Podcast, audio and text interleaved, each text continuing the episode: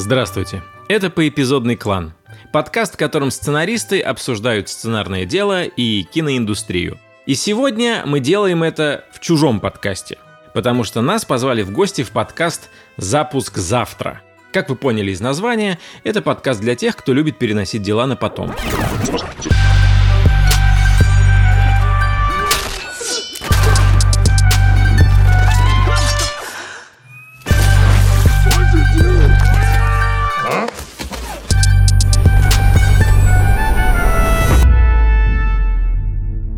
Этот сезон подкаста «Поэпизодный клан» выходит в партнерстве с Альфа-банком и его мобильным приложением. Стать клиентом банка очень просто. Нужно скачать мобильное приложение, в котором сразу можно оформить дебетовую Альфа-карту. Скачивайте приложение по ссылке в описании эпизода. Меня зовут Николай Куликов, я сценарист, продюсер и танцор диско. Мои э, киноработы вы можете видеть во всех онлайн-кинотеатрах. Мои танцы диско не видит ни один человек. Потому что мы решили, что подкаст будет аудио. Я Константин Майер, сценарист и продюсер. Сериал «Sold Out», фильм «Я худею», фильм о рыбалке по пьесе Шекспира «Сом в летнюю ночь». Привет, меня зовут Роман Кантер, я сценарист и продюсер. К сожалению, меня не будет в этом выпуске, потому что когда его записывали, я заболел. Но со мной все хорошо, и вы меня услышите в следующий раз. А я Самат Галимов, я технический директор. Обычно в подкасте «Запуск завтра» мы разбираем сложные штуки, и я их поясняю. Этот эпизод будет необычный. Если вы не смотрели фильм «Матрица», может быть, будет очень сложно, но контекст мы объяснять вам не будем. Это такой способ, чтобы вы посмотрели этот фильм. I am. Давайте начнем с такого исторического. Когда вы впервые посмотрели «Матрицу»? Вот я хорошо помню, это было в актовом зале лицея, в котором я учился, седьмой класс, а, ночь, уже вечер, а, проектор, и все смотрят, они там дерутся постоянно. Мне это было не очень интересно. Потом все обсуждают, насколько реалистично они дерутся, и классический разговор типа, а вот если бы Нео дрался с Терминатором, кто бы победил? А сюжет я так и не понял, честно говоря. Мне пытались его объяснить, я не осознал.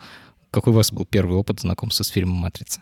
Это был город Железногорск, кто-то откуда-то достал, значит, матрицу. Это была экранка, по-моему. У кого-то дома мы собрались, значит, подключили, и это взорвало мозг, потому что до этого ты думал, ну вот есть «Звездные войны», ну, чем вы меня удивите? Вот я так думал тогда.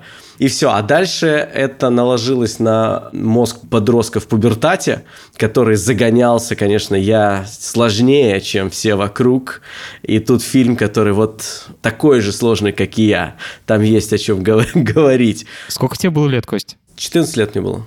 Ты тогда думаешь, что тебя пытаются загнать в какие-то рамки, а тебя не загнать в рамки, потому что ты больше, чем все, куда тебя пытаются загнать. И от тебя что-то скрывают на самом деле. Дайте мне доступ к информации, к эм, ресурсам, и я вам покажу. И вот э, матрица, она прям легла в аккурат на эти чувства.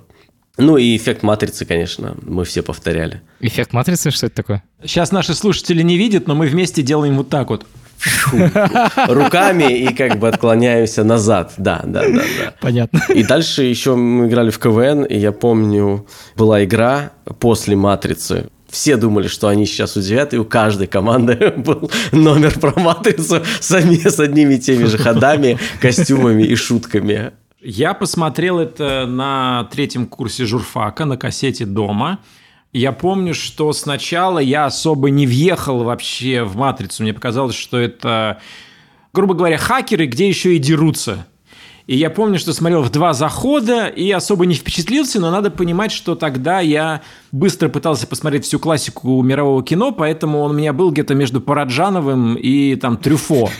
А, и поскольку он был не черно-белый и не на польском, то никакого удовольствия в то время от него получить, конечно, не мог. И только сильно позже, через там пару лет, я понял, какое впечатление этот фильм произвел на человечество. И, конечно, тогда, ну, чем дольше ты над ним думаешь, тем лучше ты понимаешь, ну, насколько это сложно устроенное произведение. Но сейчас, когда я его пересмотрел, я сильно изменил к нему отношение, потому что тогда мне казалось, что это кино про освобождение, выход из лжи и выход во что-то реальное. А сейчас мне кажется, что это ну, как бы такой подорожник, который ты прикладываешь к воспаленным фантазиям любителей теории заговора. Вот люди боятся, например, искусственного интеллекта, и ты им прикладываешь вот матрицу и говоришь, ничего, ничего, если мы будем дружить и верить в себя, мы победим и искусственный интеллект, ничего, ты не превратишься в батарейку. Возможно, именно ты избранный как раз. Да-да-да, а ты точно избранный, ты точно уникальная снежинка, и именно тебя полюбит женщина в коже.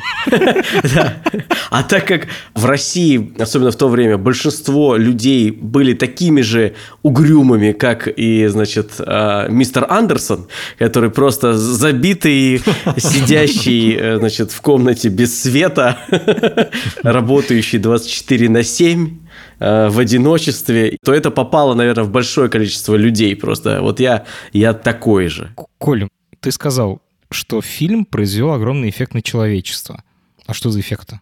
Слушай, но это же был первый фильм массовый. За год до этого был фильм, например, Dark City, и вообще уже были фильмы, в которых сюжетом было то, что вокруг человека генерируется какая-то реальность, он в нее верит, а на самом деле она оказывается неправдой. Или, например, шоу Трумана, тоже фильм из этого ряда. Но я думаю, что на самом деле фильмы типа «Сердце ангела» или там «Лестница Иакова», ну, они немножко про как бы человека в чистилище, но суть такая, что вокруг героя создается реальность, которая на самом деле неправда эта реальность создается вокруг человека не технологическим э, образом.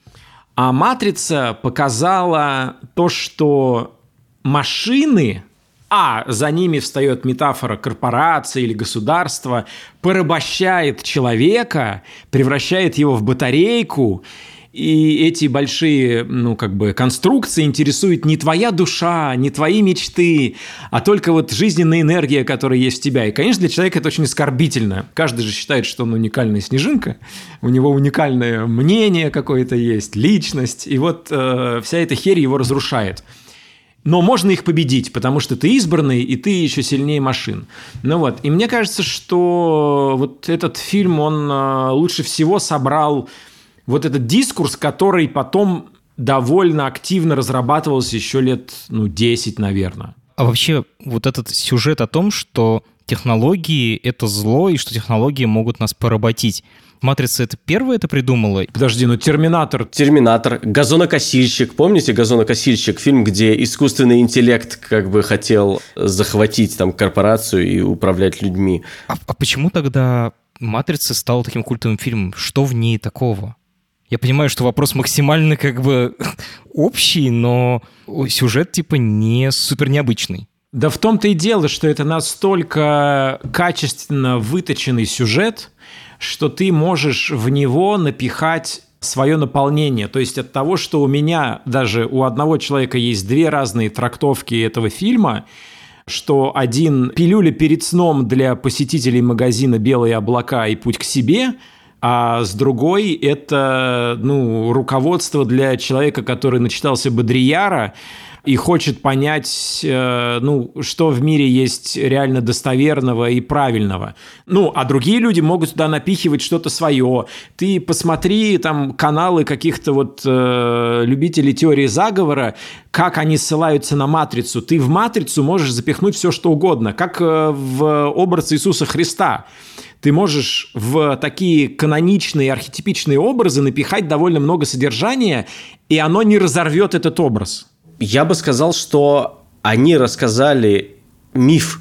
То есть то, о чем говорит Коля, это миф. То есть ты миф можешь наполнять какими угодно смыслами, трактовать как угодно, и поэтому миф гораздо дольше живет чем просто как бы какая-то история, которая, ну вот, конкретную там технологию, например, исследует, как в фильме «Время» с Тимберлейком. А, а можете назвать этот миф, пожалуйста? Такая деконструкция мне очень понятна и, ну, как бы интересно. Из каких мифов состоит матрица? Миф о спасителе, Нео это спаситель, или есть какие-то еще другие мифы? Ну, один из мифов спаситель, другой миф, который, ну, можем, это, то есть сейчас мы будем просто разгонять, по большому счету, э, и Что наполнять смыслами. Ну, это в смысле мы берем тезис, что это миф, Ага. и дальше мы с разных сторон это рассматриваем, пытаемся найти примеры, притянуть на самом деле за уши, где-то натянуть сову на глобус. Но, например, давай рассмотрим так. А, Машины – это, э, значит, боги, и есть, э, значит, человек, который бросает вызов богам. Но чтобы ему освободить человечество, ему надо, придется принести себя в жертву. И вот можно так рассмотреть это. И причем такие сюжеты есть и в греческой мифологии, ну, в смысле, пусть он будет, не знаю, Зевс, а они будут титанами. С этой стороны рассмотреть. Иисус, понятно, можно тут, здесь также. Ну и не забывай, что священное место, куда стремятся наши герои, это Зион. Да, Он находится близко к ядру Земли, где еще тепло, почему-то так там. э, Значит, то есть это настолько такие особые машины, и люди в этом будущем настолько мощные, что они греются от ядра Земли, а не от атомной энергии. Ну, допустим. Но обрати внимание, что это может быть история Моисея, например, который берет людей, которые живут не там, где они должны жить, и возвращает их на их этническую родину, на поверхность земли. Я чувствую, по- пошел профессионал, как бы. Сейчас ты мне натянешь любой миф.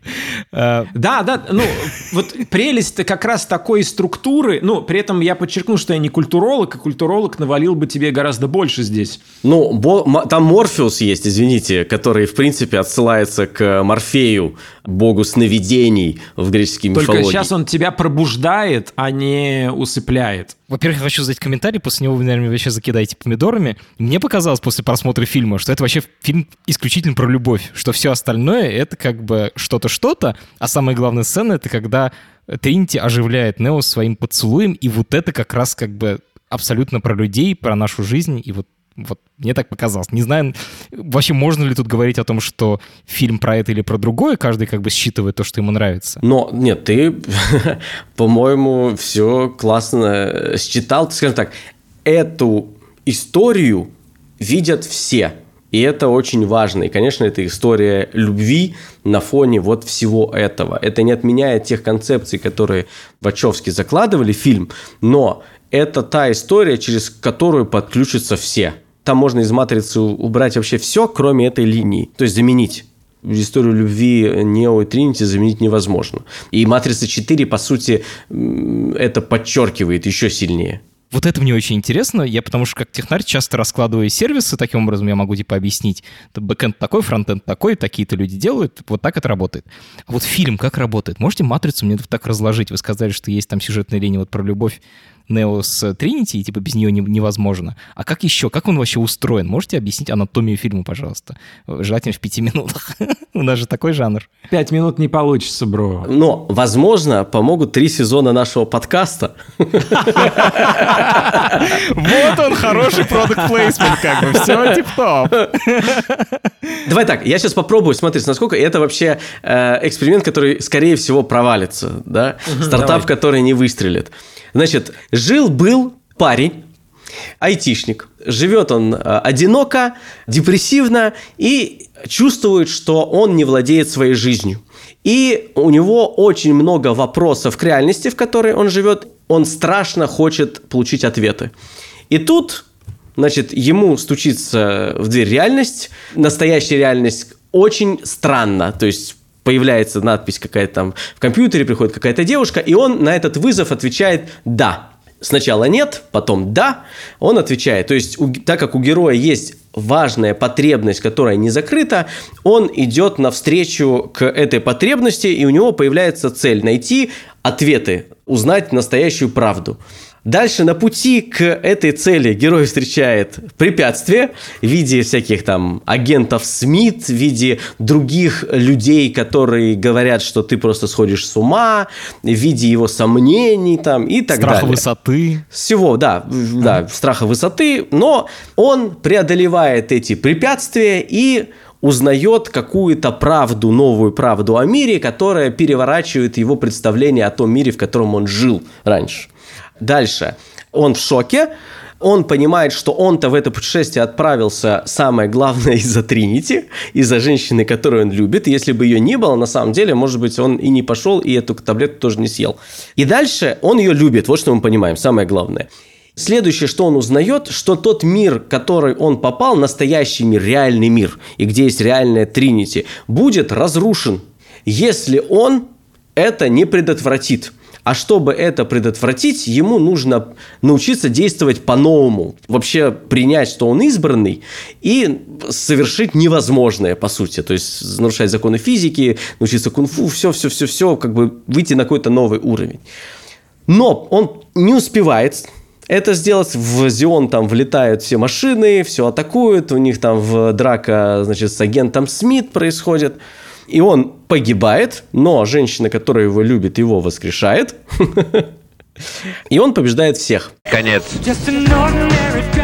Но я сейчас попытался совместить короткий рассказ о том, как выглядит структура любого фильма, а именно у героя есть какая-то цель, он отправляется, значит, за этой целью, встречает какие-то препятствия, Сначала это классное приключение, потом он начинает конфликтовать со всеми вокруг, оказывается в самом худшем моменте своего приключения, так называемый «все пропало», меняется, в этой низшей точке, то есть что-то новое открывает про себя и про мир, возвращается, значит, в мир с, из, с этого дна и устраивает какую-то финальную зарубу. Где всех побеждает. Где всех побеждает, и потом мы показываем, как в схожих с началом обстоятельствах он действует по-новому. Ну, для того, чтобы доукомплектовать то, что рассказал Костя, нужно минут 20 на самом деле, потому что смотри, что происходит. Вот у тебя, например, э, в выпуске с э, инвестором приходил к тебе ангельский какой-то инвестор, он рассказал, что стартап проходит определенные стадии определенные фазы, и там одна фаза не может идти раньше другой фазы, они должны быть последовательные. И только если стартап проходит именно такую жизнь, он сможет выжить. Ага. И это значит, что этот стартап привлекает к себе внимание, привлекает к себе инвестиции, привлекает какую-то человеческую энергию, привлекает человеческий капитал. Только если стартап следует определенным стадиям. То же самое происходит с героем в кино – для того, чтобы герой вызывал наше сочувствие, а для того, чтобы мы инвестировали и наши эмоции в зрителя, интересно, что здесь тоже используется слово «инвестировать». Герой тоже должен пройти определенный набор стадий. Он должен быть хорошим парнем, он должен быть профессионалом, у него должна быть боль, и должен быть какой-то серьезный экзистенциальный запрос. Все это у Нео есть. Дальше его очень мощная отеческая фигура приглашает в путешествие. Герой, разумеется, отказывается от зова в первый раз. Когда Нео вылезает из э, здания, чтобы пересесть на подъемник, как ему Морфеус говорит по телефону, он отказывается от этого приключения и, э, ну, от, отказывается от того, чтобы переступить порог, как это называет э, Джозеф Кэмпбелл, и возвращается обратно. Короче, вот это пока 10 минут только. И для того, чтобы ты каждую дальнейшую минуту был включен, у «Матрицы» и у любого другого большого великого фильма есть определенная последовательность ну, элементов или действий, или вызовов, через которые должен пройти герой. И они все в «Матрице» стоят на месте. И вот чтобы в них разобраться, ну, мы обычно предлагаем прочесть книжку «Спасите котика», Блейка Снайдера. И лучше читать ее на английском, она называется Save the Cat. Она в каких-то очень общих чертах объяснит, как устроена структура фильма. То есть это все равно, что, ну, структура фильма для чайников. Вот так можно ага. назвать эту книжку. Да-да, у программистов есть серия такая, все правильно. Вот, вот, вот. Ну, во-первых, ты получишь огромное удовольствие, если ты ее прочитаешь. После этого ты почувствуешь себя супер умным человеком, который во всем разобрался. А потом пройдет 10 лет, прежде чем ты сможешь сделать что-то пристойное по этой ну, книжке. Там, там, важно сказать, там произойдет момент аварии. Вот знаешь, когда на, э, на машине научился ездить, вот, ну, получил права, и думаешь, о, я разобрался, ну, день через пару месяцев. И дальше год вообще все лучше, уже одной рукой здесь телефон, там, тут кофе, все дела. И вот Потом, как только появилось ощущение «я разобрался», ты попадаешь в аварию. И так происходит, ну, в подавляющем большинстве случаев, и большинство как бы аварий происходит на второй год вождения. Как вы вообще это выдерживаете? А кто тебе сказал, что мы выдерживаем?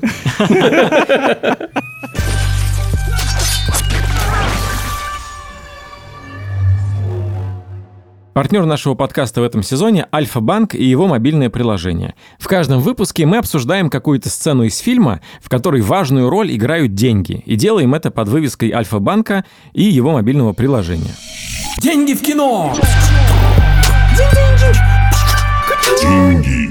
Смотрите, очень часто, особенно в сказках и в мифах, есть такой э, ход. Какому-то герою предлагается большое наследство или большая награда, или счастливая жизнь при одном условии. Если он, например, не будет заходить в такую комнату, не будет э, искать шкурку принцессы-лягушки, и довольно давно я не видел фильмов, в которых было такое условие.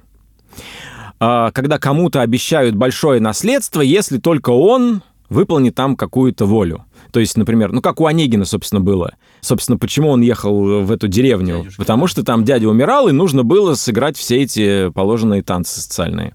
Ну вот, но недавно был фильм «Человек-невидимка» с Элизабет Мосс от Blumhouse Production. Слушай, да-да, говорят, жуткий. Жутчайший фильм, но, соответственно, как вообще выглядит Blumhouse. Очень камерно, с мощным хай-концептом и супер страшно. А, ну как страшно, жутко, жутко. То есть прям волнуешься, когда смотришь. Я такие фильмы редко смотрю. Но он очень классный. И там фишка в чем? У Элизабет Мосс был абьюзивный муж. Самый какой-то выдающий специалист по оптике. Она от него, наконец, сбежала. Она его очень боится. И вот он умирает. И вот он умер после того, как она сбежала. И он оставил ей наследство, довольно огромное наследство. С одним условием, она его получит, если она не сумасшедшая. В принципе, довольно легко выполнить это условие. Но дальше он, как специалист по оптике, и мы довольно быстро догадываемся, что он не умер на самом деле, он начинает просто сводить ее с ума. И это сделано так мастерски, так страшно, что ты думаешь, к черту, вот, то есть ты про деньги там вообще уже не думаешь, что ты должен их как-то получить или что-то такое, ты просто пытаешься не сойти с ума, ну, в смысле, Элизабет Мосс. Ну, дальше я рекомендую все-таки посмотреть.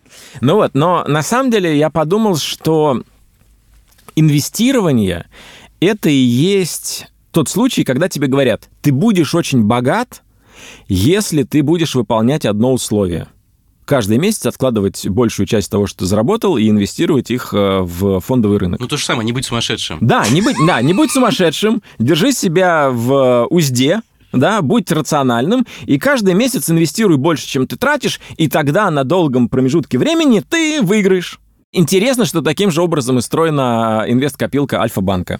Потому что инвест-копилка — это простой способ копить и инвестировать. Это самый первый, простой, легкий и бесплатный шаг для знакомства с инвестициями и работы инвестиционных продуктов. Инвест-копилка поможет копить регулярно. Деньги инвестируются автоматически. Когда активы фондов дорожают, вы получаете прибыль. В приложении Альфа-банка можно открыть накопительный брокерский счет, поставить автопополнение этого счета, либо пополнять его самостоятельно а банк уже сам будет инвестировать за вас.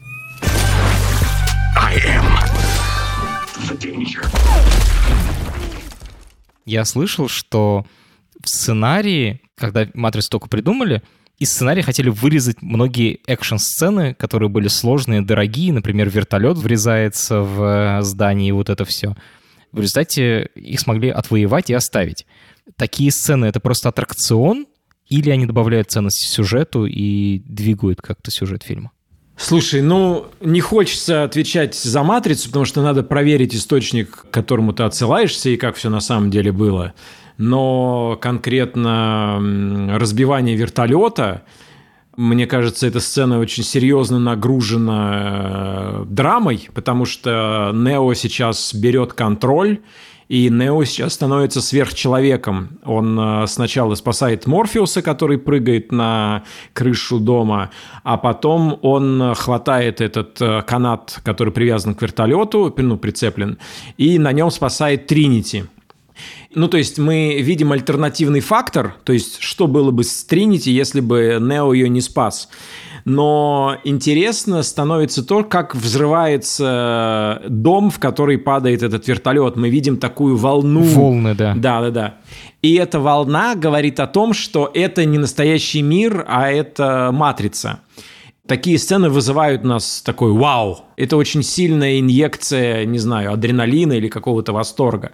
Поэтому, конечно, для такого фильма это просто необходимо.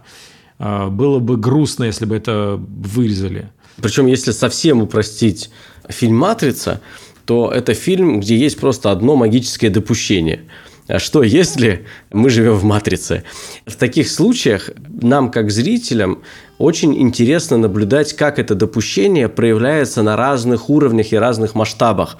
От как бы, ну, каких-то деталей совсем маленьких там, до там, отношений внутри мира, как, как люди вообще друг с другом коммуницируют вот с таким допущением. Потом мы масштабируемся там еще больше, там вот как раз до уровня типа вертолет и здание, потом еще масштабироваться. То есть нам интересно разглядывать, как это допущение меняет мир, в котором мы живем как зрители. И в этом контексте, конечно, такая сцена, она вот подсвечивает какую-то очень важную, серьезную грань.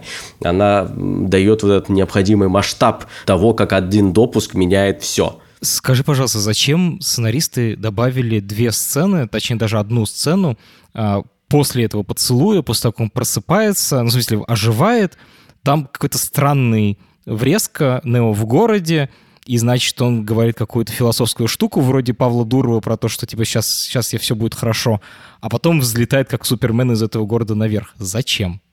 Что как бы это для тупых, которые не поняли, что Нео Супермен или что? Ну, в конце многих фильмов всегда есть э, небольшой, довольно бесконфликтный и в каком-то смысле безнарративный э, элемент, который называется новое равновесие. То есть мы всегда должны увидеть, каким теперь стал мир после того, как история прошла и герой изменился. И в начале Нео был человек, который не контролировал, а, свою жизнь и не контролировал матрицу. А в конце он говорит вслух, что, ну, мы придем, приготовься, теперь мы типа главные. И он взлетает. И это говорит о том, что теперь Нео управляет, а, и своей жизнью, и управляет матрицей.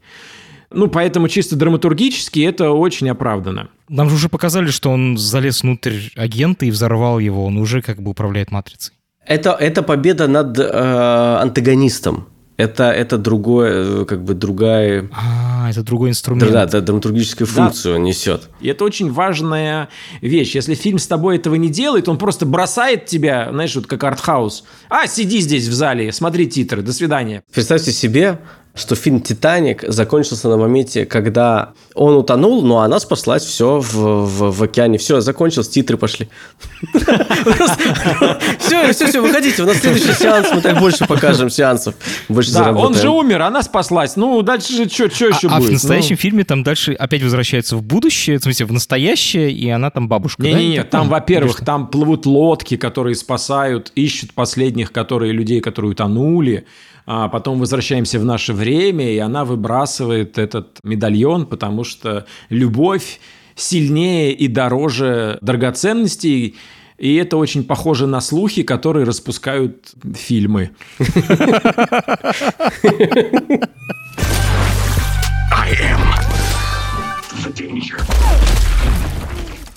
Окей, про «Матрицу» мы с вами более-менее разобрались. Теперь я хочу поговорить в целом о кино. Как сделать фильм так, чтобы я почувствовал эмоцию к технологии. Но смотри, всегда у каждой технологии в... есть носитель. Даже когда мы видим матрицу, герои не могут воевать с кодом. Или даже с машиной воевать не очень интересно, поэтому у Терминатора физическое лицо и физическая внешность, Хотя, наверное, вот то, что я называю жидким терминатором, угу. ему для ведения боя гораздо выгоднее принять другую форму, нечеловеческую. Почему да, он, например, правда. не воюет в виде осьминога, у которого больше ударных конечностей? Практически всегда пытаются дать ну, придать форму какую-то человеческую, или лицо. Ну, не обязательно лицо, какой-то атрибут, по которому ты считываешь живое существо. То есть, например, в фильме «Her» мы слышим только голос Скарлетт Йоханссон. Но фишка-то в том, что мы должны слышать голос именно Скарлетт Йоханссон, потому что у нее настолько узнаваемый голос, если ты смотришь фильм не в дубляже, ты сразу представляешь эту особую такую внешность. Или, если это искусственный интеллект, как в, было в «Газонокосильщике» и в, в «Хакерах» фильмах, даже в «Космическом джеме», извините, во втором э, за такой пример детский. Да, у меня двое детей, мы смотрим много всего. Там тоже искусственному интеллекту, ну, вот дали, значит, человеческий образ. В «Мстителях» был Альтрон. Это искусственный интеллект, который обрел форму. Он же мог выбрать любую форму. То есть, если он отвергал человечество, хотел э, уничтожить человечество, то почему он выбрал форму человеческую? довольно антропоморфную. И нельзя сказать, что это человек с точки зрения тела, это вершина эволюции. Но так сильнее мы, как зрители, подключаемся и понимаем. Мы можем наделить этого, значит, эм, злодея, ну, чертами злодея из нашей жизни, скажем так. О, это вот как тот, это как мой босс, условно говоря, или вот это как, значит, э, вот этот сосед мой. Ну, у кого какие злодеи. То есть, например, вот в «Новой матрице», мы с Костей посмотрели «Новую матрицу», и мы рекомендуем посмотреть в кинотеатре, потому что это действительно захватывающее зрелище. Там есть, например, такая тема, что они программу из мира программ переводят в более физический э, мир. И там они очень интересную форму придумали, что это, ну, фигура человека, сделанная как бы из маленьких-маленьких шариков, которые магнитятся друг к другу. И таким образом у тебя есть человеческая фигура из огромного количества шариков. Вот она там бегает, он цепляется, там что-то э, хватает и носит. Но ведь эффективнее, скорее всего, какая-то другая форма для выполнения этих операций. Но даже эти продвинутые хакеры в будущем думают, все равно нам приятнее смотреть на человека. Ну вот что ты сделаешь? Вы сказали про антроморфизацию, да, это называется, когда типа придаешь какие-то... Антропоморфизация. Точно чтобы мне показалось, что это человек. А есть еще какие-то другие элементы, как сделать так, чтобы я, типа, возненавидел технологию? Или хотя бы почувствовал какую-то эмоцию к технологии? Я бы еще выделил вот какую вещь. Человечество боится всего, у чего нет чувств потому что мы думаем, что мы, мы часто друг к другу обращаемся через эмоции, а не через информацию, не через какие-то значит, логические умозаключения. Мы, когда кого-то о чем-то просим или взываем, мы взываем к эмоциям. И логика часто не работает, а эмоции работают лучше. И когда у нас забирают этот инструмент как бы, коммуникации с реальностью, нас это пугает. То есть мы не знаем, как просить милости у робота, если, если потребуется. И поэтому многих пугает и сайты вроде госуслуг, потому что это бездушная машина, которой плевать, что тебе нужна справка для бассейна. Она не ведает, как там... Да. Мне кажется, человека пугает, ну и на этом построено большое количество теорий заговора, человека пугает то, что ты не сможешь контролировать мир, в котором развиваются технологии. И фишка в том, что большое количество фильмов последнего времени как раз и показывают, как герои берут контроль над роботами, над технологиями, и технологии служат людям. Могу вспомнить фильм, который называется «Апгрейд». Так. Это австралийский фильм, ага. довольно камерный. Там история про, значит, такого закоренелого технофоба, который в мире будущего, но он похож на наш, просто он технологии везде там. И вот, значит, там живет парень, э, у него есть жена, и он отвергает вообще технологии, чинит старые машины какие-то ретро, этим зарабатывает и вообще чувствует себя прекрасно. И вот случается, значит, автокатастрофа, главный герой оказывается парализованный, и ему богатый чувак, скажем так, предлагает технологию вот с искусственным интеллектом, например, который вживят в него, и ему позволят как бы снова двигаться и владеть там телом, и еще даже ну, стать сильнее. И он сначала отвергает, потом соглашается. И то, как он дальше действует, это, за этим очень интересно наблюдать. Там много классных дилемм в этом фильме, и при этом интересно показано, как работает технология, если ее поместить внутрь человека. Довольно достоверно. Классно. Но пугает. Пугает, пугает, потому что ты думаешь, а, потому что мы уже находимся на пороге того, что мы добавляем к себе ну, как бы в тело какие-то элементы. Возможность загуглить что-нибудь, это, мне кажется, вполне себе аугментация моего мозга. Да, да, да. Осталось только перенести внутрь тела это, чтобы еще ускорить э, процесс. А то Ну, очень медленно. А то Пока напечатаешь, да, все как. Хочется быстрее Инстаграм листать. Да-да, а то, а- а то жизнь так коротка, ты можешь и до конца жизни весь Инстаграм не посмотреть. Надо как можно скорее это делать.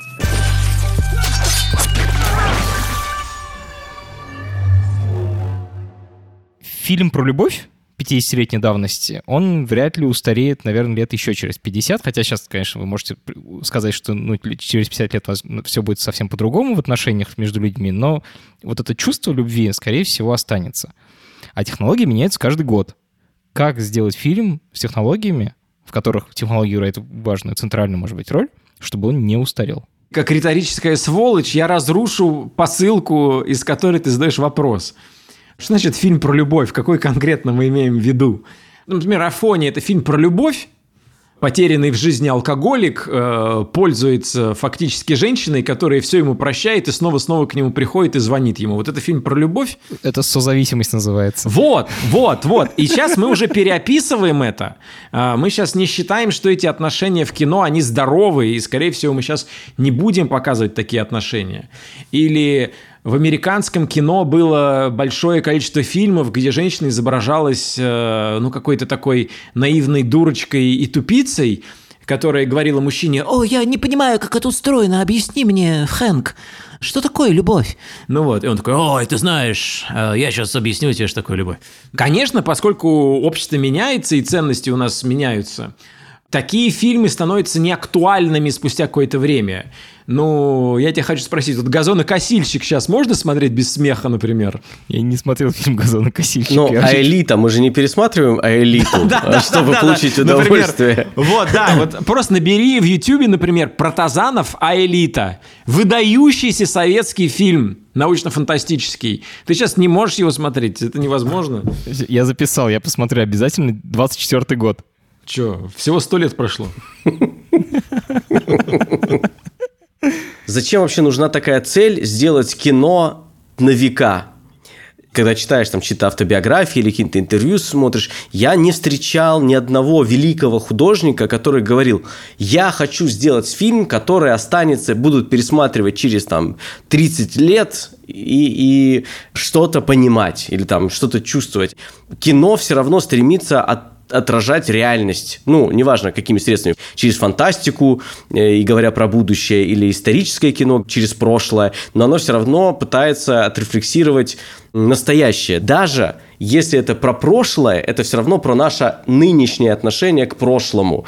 И, наверное, кино, которое долго остается с нами, это кино, которое затрагивает какие-то такие темы, которые с нами долго живут просто. То есть вопрос любви, что такое любовь, что такое семья, что такое отношения, что такое полиамория, ну, моногамия, вот это все, оно вот потом с нами сейчас, и, скорее всего, с нами будет еще очень-очень долго, и поэтому, наверное, кажется, что такие фильмы до- дольше живут. Но, с одной стороны, да, а с другой стороны, этический вопрос, вопрос норм не позволяет эти фильмы уже даже советовать.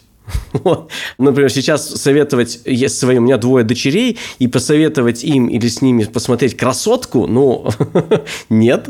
Ну, потому что это не та ролевая модель, которую я хотел бы э, показывать своим дочерям и говорить, вот куда надо стремиться. Хотя вот вроде фильма любви. Великий Вот как- фильм о любви. Вот долго, многие его включают в этот список. Но он, он... Я сейчас спрашивал скорее про суть, а сейчас я приведу пример, конечно, про конкретную технологию, но вот в фильме, например, «Космическая Одиссея», там HAL 9000, это компьютер, да, он, во-первых, у меня не вызывает никакого чувства такого, что... Есть же такое слово даже ретрофутуризм.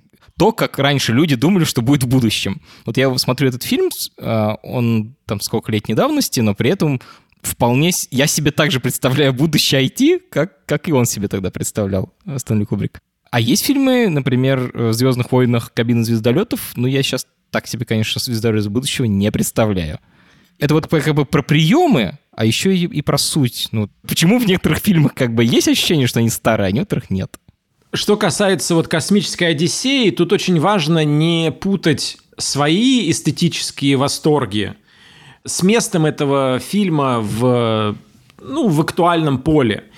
Лет, наверное, 12 назад, я не помню на каком канале, чуть ли не на НТВ, возможно, это тогда было возможно, компания синефилов решили провести эксперимент. Собрали группу зрителей, так называемой киноходящей аудитории, и показали им «Космическую Одиссею», как будто это фильм, который снят сейчас.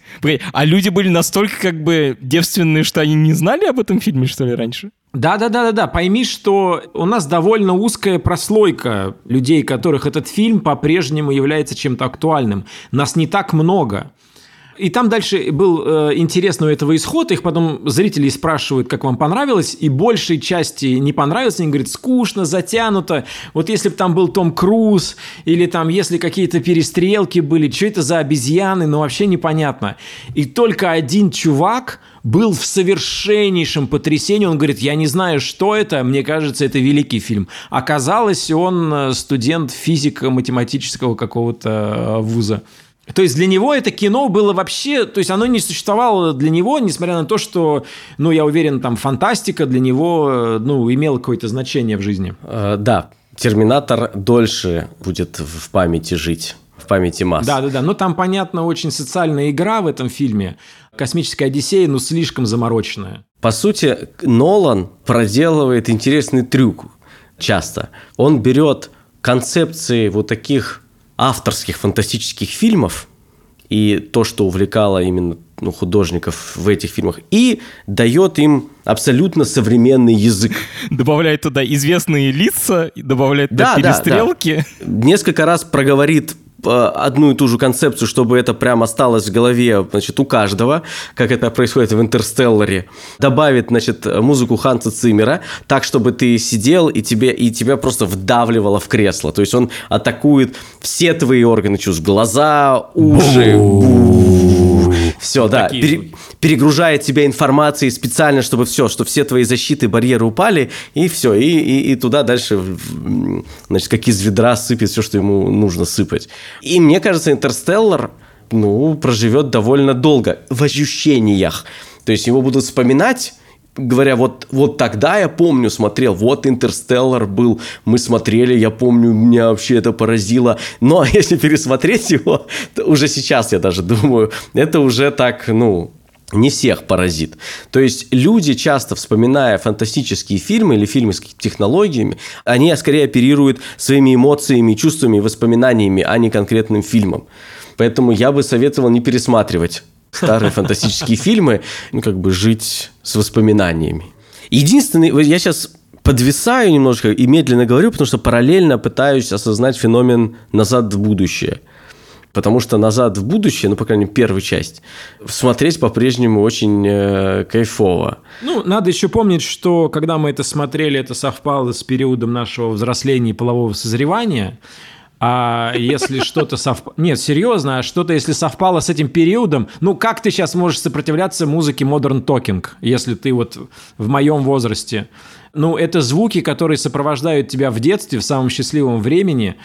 Понятно, что мне сейчас кажется, что это вечная музыка. Особенно, но... если тебя подростком звал в приключения старый дед незнакомый. Да-да-да, невозможно. Сейчас это звучит уже не очень. 2021 Сейчас это звучит как Рик и Морти, тем не менее.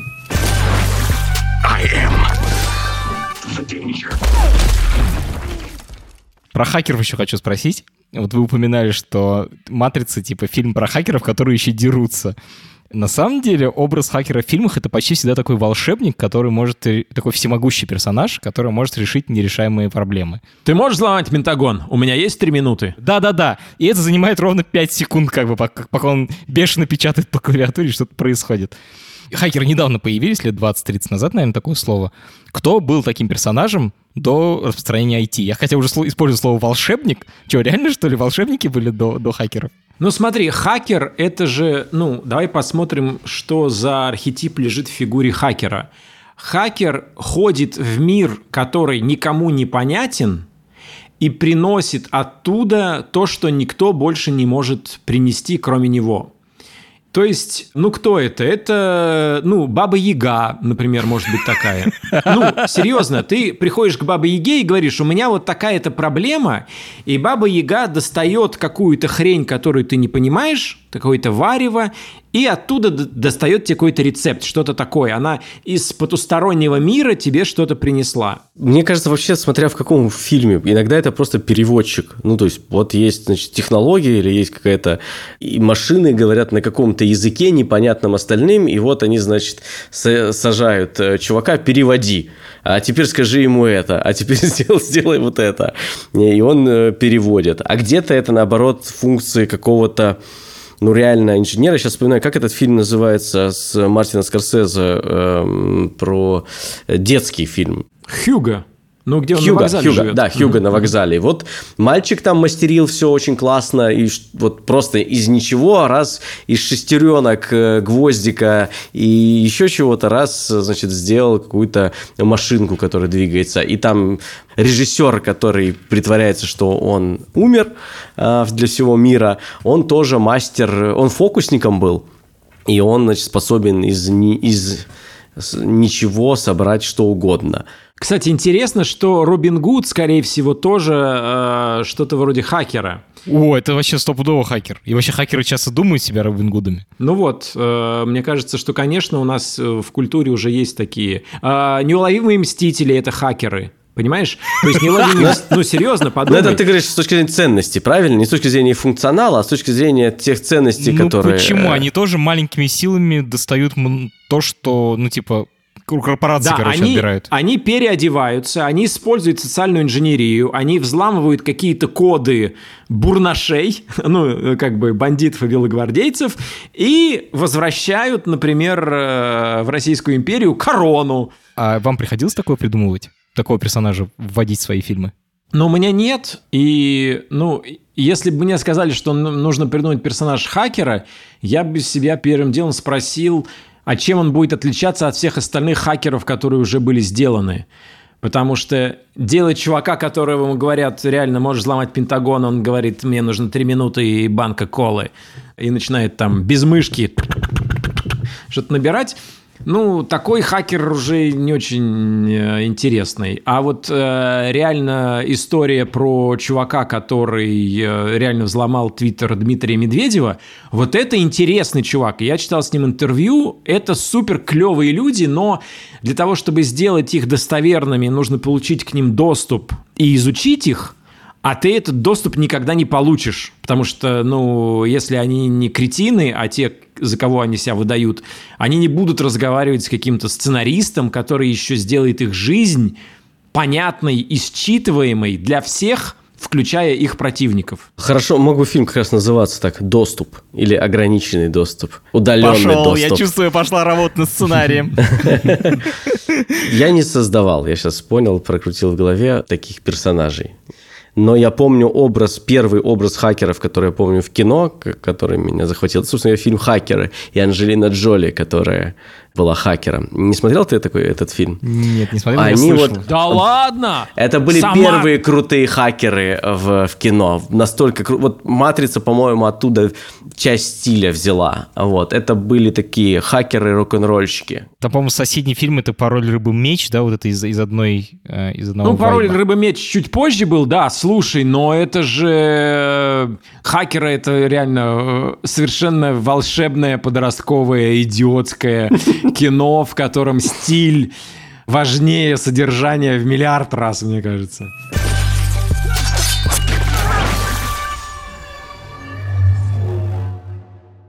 Сейчас вышел четвертый фильм «Матрица». Что вы вообще думаете о продолжениях «Матрицы»? Слушай, я, вот, вот что я помню про вторую «Матрицу». Я помню, насколько я был сильно разочарован, не потому что плохо провел время, а потому что я понял, что это не настоящий фильм.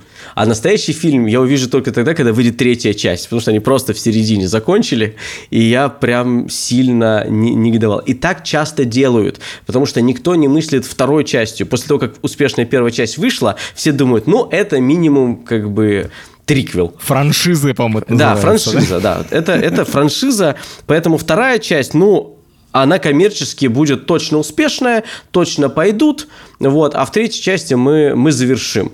И поэтому э, после э, второй «Матрицы» у меня травма, и я с подозрением смотрю на все вторые части. А последний фильм, он является продолжением или это просто отдельный фильм по мотивам? Это продолжение в каком-то смысле.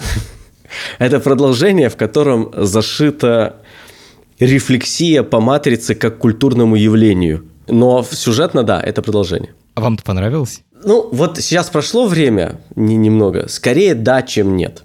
То есть были вещи, которые ну, не возмутили, но у меня не было каких-то ожиданий. Кринж иногда ловился по ходу фильма, но а, порой были какие-то выдающиеся вещи.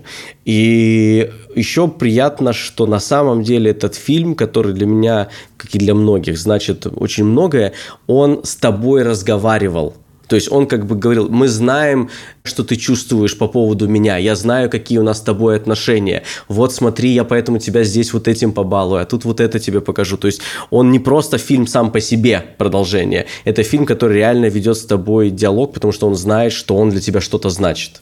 Ну, представь, у тебя есть дедушка и бабушка, которых ты очень любишь, и они тебя любят, но ты понимаешь, что они родились уже в 17 веке, и вам на самом деле вы разговариваете просто потому, что вы любите, а не потому, что у бабушки и дедушки какое-то особенное содержание.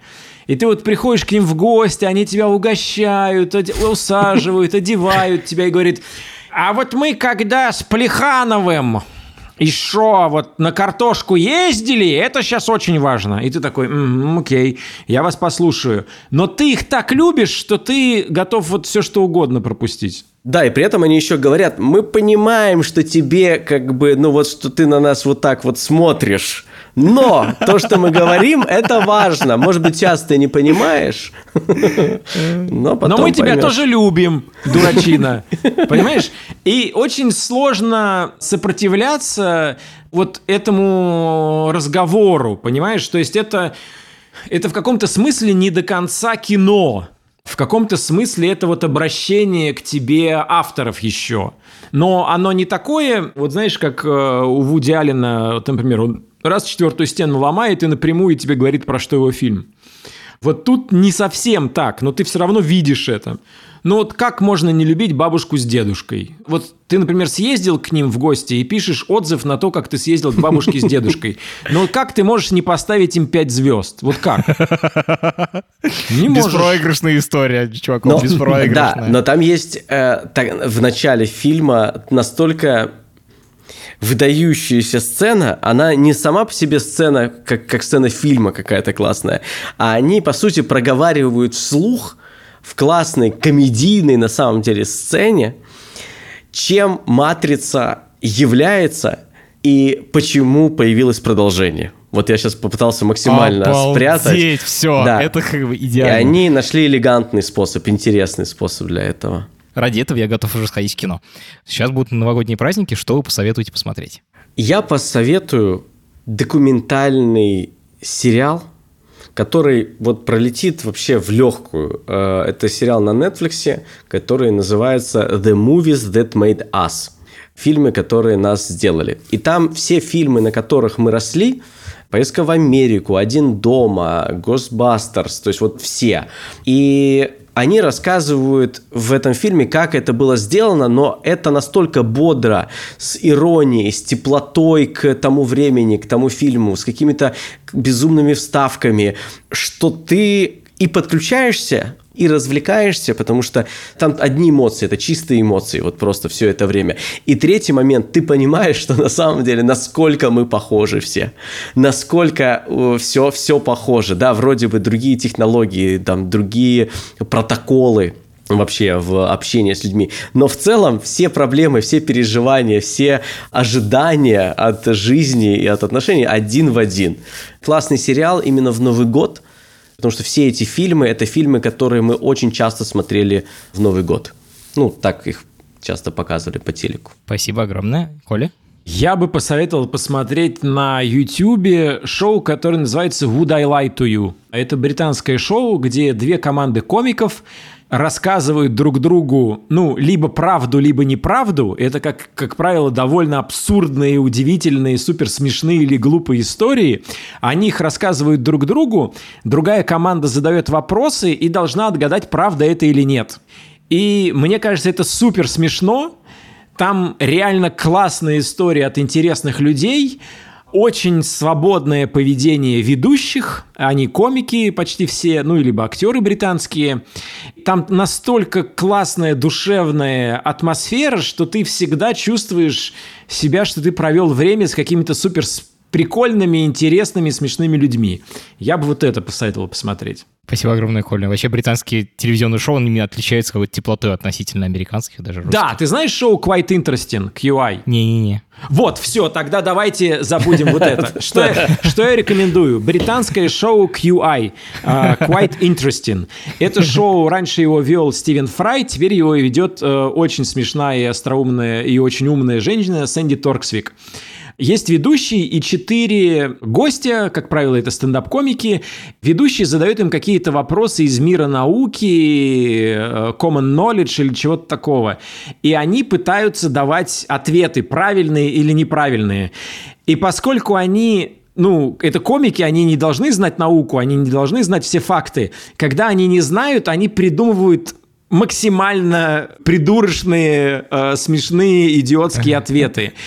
И это такой фан, когда ты, с одной стороны, получаешь, ну, очень интересные научные знания в виде очень сжатых фактов, а во-вторых, ты получаешь классное развлечение и юмористический анализ этих фактов. Кайф. Ребят, спасибо вам огромное, что нашли время и поговорили. Спасибо тебе, Самат.